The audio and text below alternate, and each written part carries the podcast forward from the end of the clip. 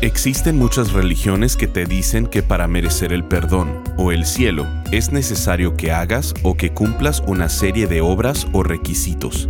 Pero el cristianismo no está definido por lo que podemos o no podemos hacer. Está definido por lo que Cristo ya ha hecho por nosotros en la cruz. Estás escuchando Esperanza Diaria, el ministerio de transmisión en audio del pastor Rick Warren. Estamos en la serie de enseñanzas titulada Las buenas noticias de la gracia. La gracia de Dios es gratis, lo único que tienes que hacer es aceptarla. Pero no es barata, se pagó un alto precio. A Jesús le costó la vida. ¿Qué fue lo que sucedió cuando Jesús murió? Número 1. Él pagó el precio de todo el pecado del mundo. Número 2. Rompió el poder del pecado. Y número 3. La presencia del pecado ha sido bloqueada del cielo. Escuchemos al pastor Rick en la transmisión del día de hoy con la primer parte de la enseñanza titulada Viviendo en la sorprendente gracia de Dios. Durante las últimas semanas hemos estado viendo las buenas noticias de la gracia de Dios. Hoy quiero que veamos sus beneficios. Estas son las 10 cosas que hemos visto en las últimas semanas. La Biblia dice en Efesios 2, 8 y 9, somos salvos por gracia. El único camino al cielo es a través de la puerta de la gracia. Si vas a ir al cielo, esa es la única manera de llegar. No la puedes ganar, no la puedes comprar ni trabajar por ella, solamente es por la gracia de Dios. La Biblia dice en Efesios 2, 8 y 9, porque por gracia ustedes han sido salvados mediante la fe. Esto no procede de ustedes, sino que es el regalo de Dios, no por obras para que nadie se jacte. Si pudieras ganarte la entrada al cielo, entrar ahí a través de tu trabajo, ¿te imaginas lo aburrido que sería? Todos estarían presumiendo lo que hicieron para llegar ahí. La Biblia dice que simplemente somos salvos por gracia. Y no solamente eso, también somos perdonados por gracia. La Biblia nos dice en Isaías 43, 25, Yo sí, yo solo, borraré tus pecados por amor a mí mismo y nunca volveré a pensar en ellos. No lo merecemos, pero Dios nos dice, te perdono. La Biblia dice que somos sostenidos por la gracia. Filipenses 2.13 dice, pues Dios trabaja en ustedes y les da el deseo y el poder para que hagan lo que a Él le agrada. Dios nunca te pedirá que hagas algo si Él no te da el poder o la habilidad para hacerlo. Y ese poder y esa habilidad se llama gracia. La Biblia nos enseña que somos sanados por gracia. Salmo 147.3 dice, Restaura a los de corazón quebrantado y cubre con vendas sus heridas. La Biblia nos dice que somos liberados por gracia. He hablado acerca de que no debemos vivir bajo las reglas ni las regulaciones del legalismo. Jesús dijo en Mateo 11:28, Vengan a mí los que estén cansados y afligidos, y yo los haré descansar. No nos pide un montón de tareas, sino nos ofrece descansar. Si tu vida como cristiano no es una vida de descanso en Cristo, entonces estás regresando a un contexto legalista. La Biblia nos dice que se me ha dado talentos por gracia. Romanos 12:6 dice, Dios nos ha dado a todos diferentes capacidades según lo que Él quiso darle a cada uno. Por eso, si Dios nos autoriza para hablar en su nombre, hagámoslo como corresponde a un seguidor de Cristo. Las escrituras nos dicen en Romanos 12 que somos usados por gracia. Dios nos mantiene salvos por gracia. No puedes perder tu salvación porque es un regalo. Si tuvieras que trabajar para ganarte tu salvación, en el momento en que dejes de trabajar, la perderías. Si tuvieras que merecerte tu salvación, en el momento en que dejes de merecértela, la perderías. Pero como todo es por gracia, o sea, por todo lo que Él hizo, entonces solamente la perderías por lo que Él dejó de hacer, pero Él lo hizo todo. La Biblia dice que en la cruz Él dijo, consumado es. Ya está todo pagado, así que nos mantiene salvos por gracia.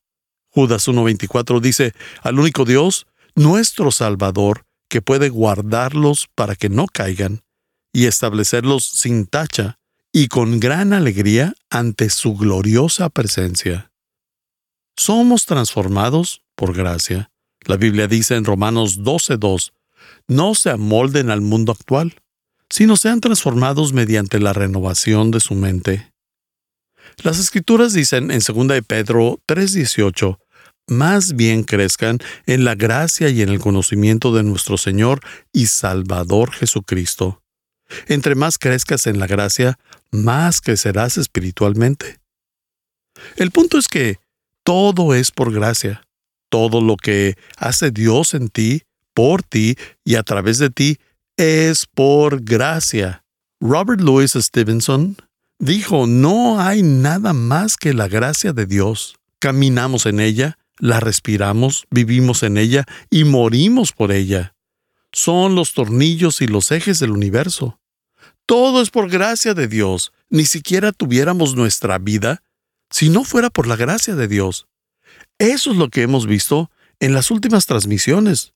Pero sería una tragedia que hubiéramos pasado por toda esta serie y algunos de ustedes ni siquiera la hayan recibido.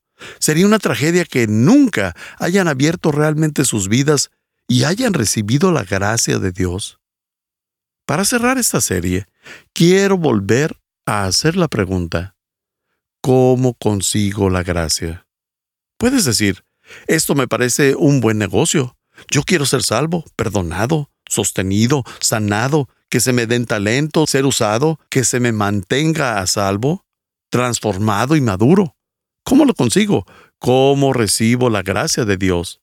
La Biblia lo dice, y es en tres simples palabras, confiando en Dios, confiando en Dios. Dios lo hizo tan simple que nadie pudiera decir, fue muy difícil de entender. No fueron 23 pasos, cuatro caminos, ocho rutas y 32 rituales que tuviste que pasar. Él dice, solo confiando en Dios. Eso es todo. Es tan simple como poner tu fe en Él. La Biblia dice en Juan 1.17, la ley fue dada por medio de Moisés, pero la gracia y la verdad vinieron por medio de Jesucristo toda la gracia, todo lo que hemos hablado en las últimas diez semanas, todo está resumido en una sola persona. Él es la fuente, la gracia y la verdad. Si no la obtienes a través de Él, no la podrás recibir. Él dice que no recibes la gracia de Dios, su poder y habilidad para hacer lo correcto en la vida, y tampoco el poder de ser sostenido y el de ser lo que Dios quiere que seas, él dice que no recibes la gracia a través de la religión, no recibes la gracia a través de rituales, de un bautismo o una comunión, no recibes la gracia a través de reglas, religión o alguna regulación, pero sí recibes la gracia a través de una relación. La Biblia dice en Romanos 5:11, así que ahora podemos alegrarnos por nuestra nueva y maravillosa relación con Dios gracias a que nuestro Señor Jesucristo nos hizo amigos de Dios. A eso llamo tener amigos en lugares correctos. Te vuelves un amigo de Dios. ¿Cómo? Al entrar en una relación con Jesucristo, su Hijo. Una relación. Él dice que así es como recibimos la gracia, la gracia que necesitamos para vivir. La Biblia dice que su gracia vino a nosotros por lo que Jesús hizo al morir por nuestros pecados en la cruz. La gracia es gratis. Lo único que tienes que hacer es aceptarla. Es gratuita para ti, pero no es barata.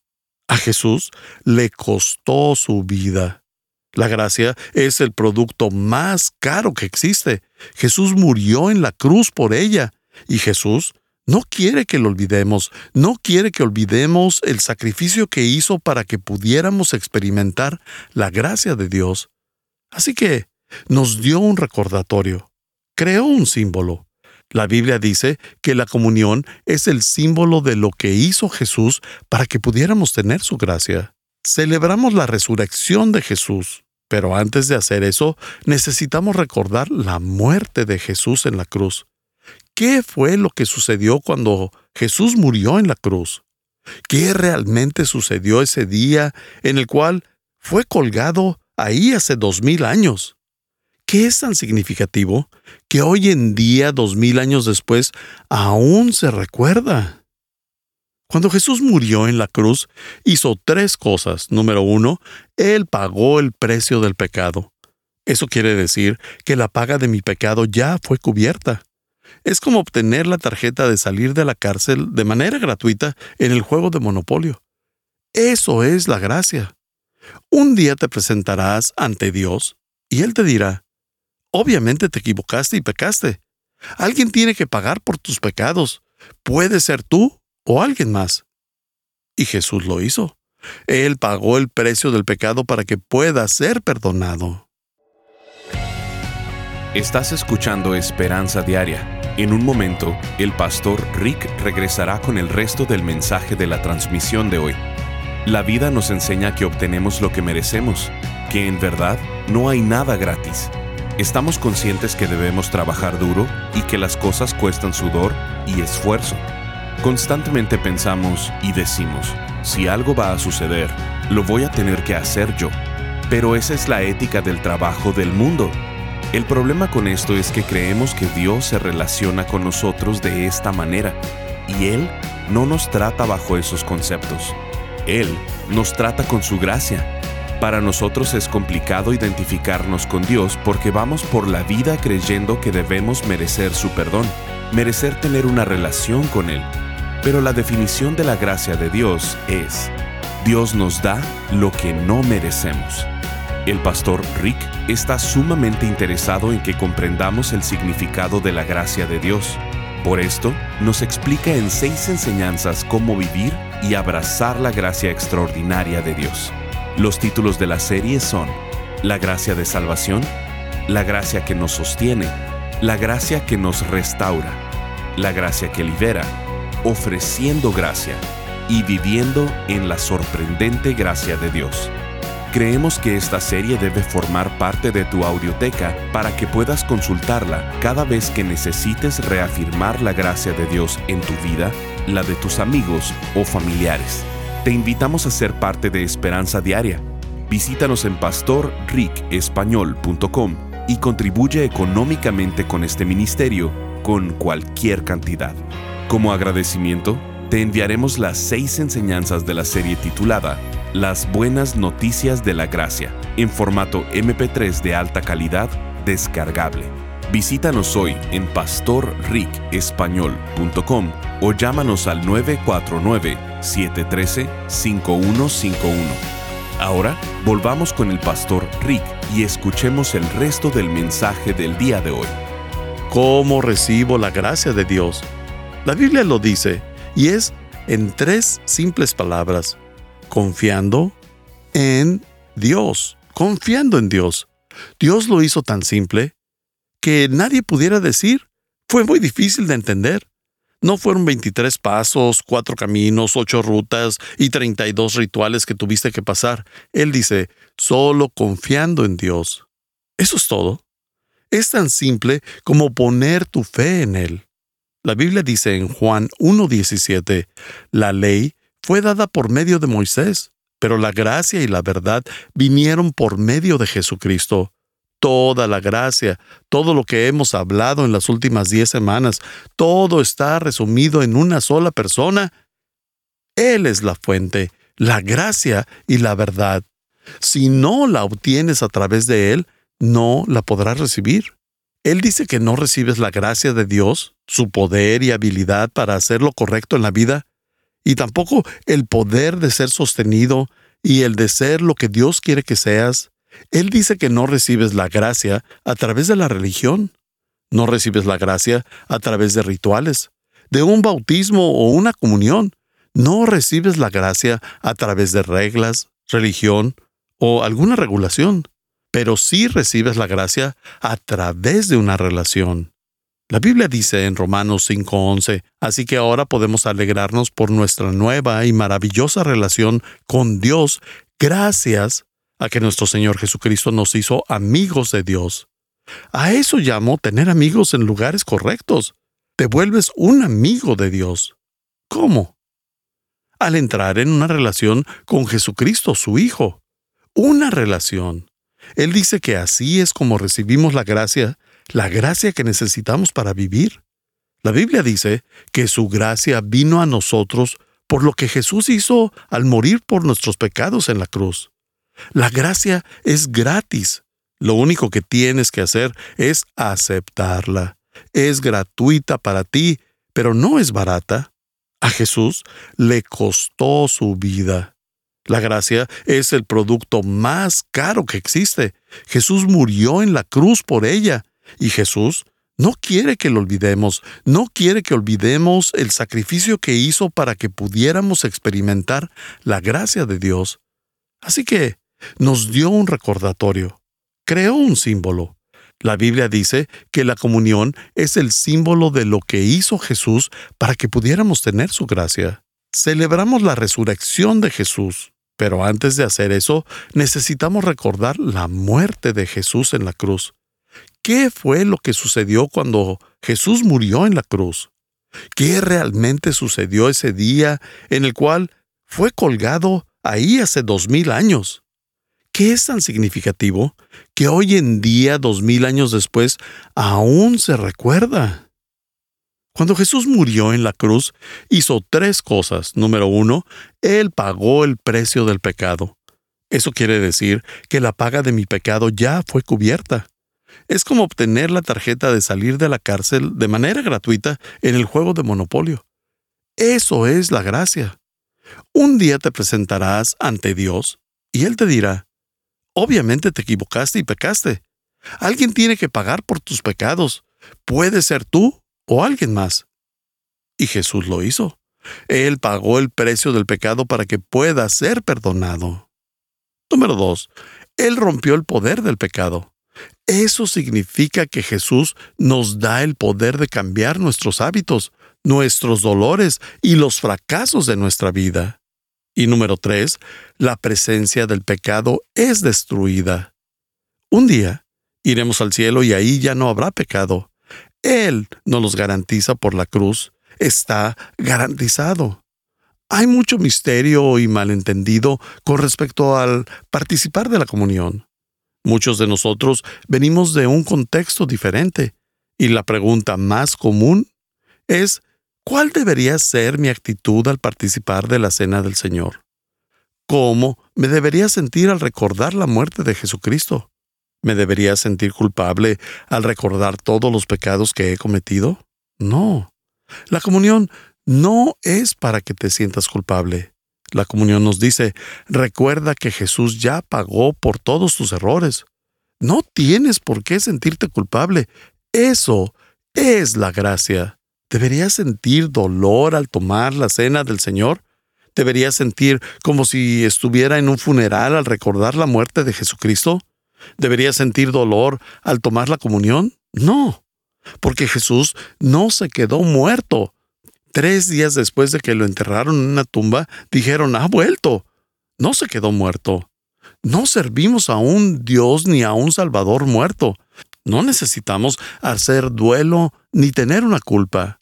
Entonces, ¿cuál debería de ser nuestra actitud al tomar la comunión? Gratitud.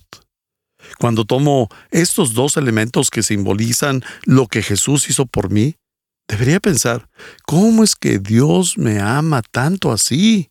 ¿Cómo podría Dios amarme tanto? La Biblia nos dice qué tanto nos ama. Primera de Juan 3:16 dice, conocemos lo que es el amor verdadero porque Jesús entregó su vida por nosotros. Él entregó su vida por nosotros y es por eso por lo que deberíamos estar agradecidos. La comunión o la cena del Señor es un símbolo pero no es para todos, solamente es para los creyentes. Es solo para aquellos que han recibido el regalo de la gracia. Tú puedes ser un creyente ahora mismo. No hay nada que te detenga. Al tomar los símbolos del pan y el jugo y al recordar lo que simbolizan, en tu mente estás diciendo, Señor, al tomar esto creo que Jesucristo murió por mí y acepto su gracia el día de hoy. Cerca de San Juan Campos, en Brasil, hay un complejo estructural impresionante. Es una prisión. Hace 20 años el gobierno brasileño se lo entregó a un grupo de cristianos. Les dijeron, lo pueden administrar y lo pueden administrar con principios cristianos. Así que la limpiaron y la renombraron Humanita. Con excepción de dos trabajadores de tiempo completo, todo el trabajo en la prisión es hecho por los internos. Las familias que están afuera de la prisión adoptan a un interno y trabajan con él durante su turno. Recientemente, Chuck Colson visitó la prisión y él dice, cuando visité Humanita, encontré a las personas sonriendo, especialmente un asesino que fue el que me abrió la puerta y me permitió entrar. Al entrar, vi a hombres en paz consigo mismo y con Dios. Vi espacios limpios y a personas trabajando de manera industrializada. Las paredes estaban decoradas con paisajes de salmos y de proverbios. Mi guía me escoltó a un cuarto famoso por ser un lugar de tortura y me dijo que ese cuarto es para un solo interno. Al llegar al final del corredor y al ingresar la llave en la puerta me preguntó, ¿Estás seguro que quiere ingresar? Y le contesté que por supuesto, se lo dije de manera impaciente. He estado en muchas celdas de aislamiento en todo el mundo. Al abrir lentamente la puerta, vi al prisionero en ese cuarto de castigo. Era un crucifijo hermosamente tallado por los internos de Humanita. Suavemente mi guía me dijo, ¿el prisionero Jesús que está colgado en la cruz? Él está cumpliendo la sentencia por el resto de nosotros. De esto se trata la muerte el entierro, la resurrección de Jesús. Jesús ha cumplido tu sentencia, ya pagó por tu falta, fue colgado por tus fracasos. Él murió en tu lugar. Cuando tomamos la comunión, recordamos que Jesús tomó el castigo que era para nosotros. La Biblia dice en 2 Corintios 8, Ustedes conocen la gracia generosa de nuestro Señor Jesucristo. Aunque era rico, por amor a ustedes se hizo pobre, para que mediante su pobreza pudieran hacer los ricos. La gracia se puede decir que es la riqueza de Dios a expensas de Jesucristo. A la luz de lo que Jesucristo hizo por nosotros, ¿cuál debería de ser nuestra respuesta a la verdad de estas diez cosas que nos ofrece la gracia? Al ser posibles por lo que hizo Jesús en la cruz, ¿cómo debería yo responder? La Biblia dice en 2 Corintios 6.1, le suplicamos que no reciban ese maravilloso regalo de la bondad de Dios y luego no le den importancia. ¿Qué le debo a Jesucristo? Le debo el resto de mi vida. Le debo todo lo que tengo, le debo mi pasado, mi presente, mi futuro. O sea, todo. Estás escuchando Esperanza Diaria si quieres hacerle saber al pastor Rick la manera en que estas transmisiones han tocado tu vida, escríbele a esperanza.pastorrick.com. Ahora volvamos con el pastor Rick, quien nos compartirá un testimonio de un radio escucha. Recibimos este mensaje desde Cuba. Hola, mi nombre es Roberto, tengo 31 años, soy músico y sirvo en mi iglesia tocando la batería. Gracias, pastor, por sus enseñanzas. Leo los devocionales cada día. A veces pienso que escucha mi vida porque en estos devocionales muchas veces son la respuesta a lo que necesito escuchar. Doy gracias a Dios porque está en mi vida, aunque no le conozca, Pastor Rick. Saludos desde Cuba. Gracias por acompañarnos. Si quieres mantenerte en contacto con el Pastor Rick, visita pastorricespañol.com y síguelo a través de sus redes sociales. Y si quieres hacerle saber la manera en que estas transmisiones han tocado tu vida, escríbele a esperanza.pastorrick.com. Sintonízanos en nuestra siguiente transmisión para seguir buscando nuestra esperanza diaria en la palabra de Dios. Este programa está patrocinado por el Ministerio de Esperanza Diaria y por tu generoso apoyo financiero.